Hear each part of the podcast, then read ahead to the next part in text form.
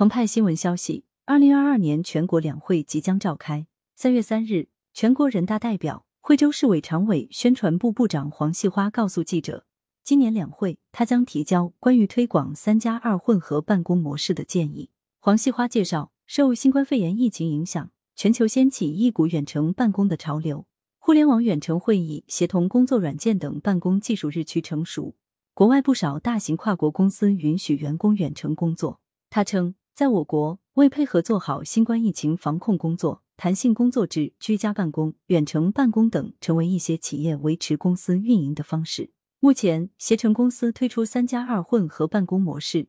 允许员工每周三和周五选择一至两天远程办公。该公司实践发现，员工工作效率不仅没受到影响，员工满意度还大幅度提升。黄细花表示，推广“三加二”混合办公制，提高员工工作效率的同时，减轻年轻群体的生活压力，减少城市通勤压力。对女性员工而言，弹性的办公时间能让他们更好的平衡工作和生活。混合办公制对企业、员工和社会都将产生深远影响。为推广“三加二”混合办公模式，黄细花提出以下三点建议：一、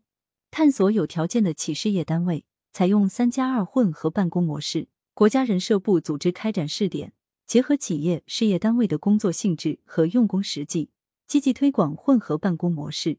允许员工每周选择一至两天远程办公，更好的平衡工作和家庭生活，提升员工幸福感和满意度。二、从法律制度层面保障和支持混合办公模式落实，国家人社部建立科学合理的混合办公模式，配套法律保障机制，对混合办公模式的管理予以规范和指导。保障劳动者远程办公权益。三、严格要求提供远程办公产品或服务的企业，按照我国相关法律规定，对企业信息和个人隐私进行安全保护，保障我国企业网络安全和数据安全。感谢收听羊城晚报广东头条，更多新闻资讯，请关注羊城派。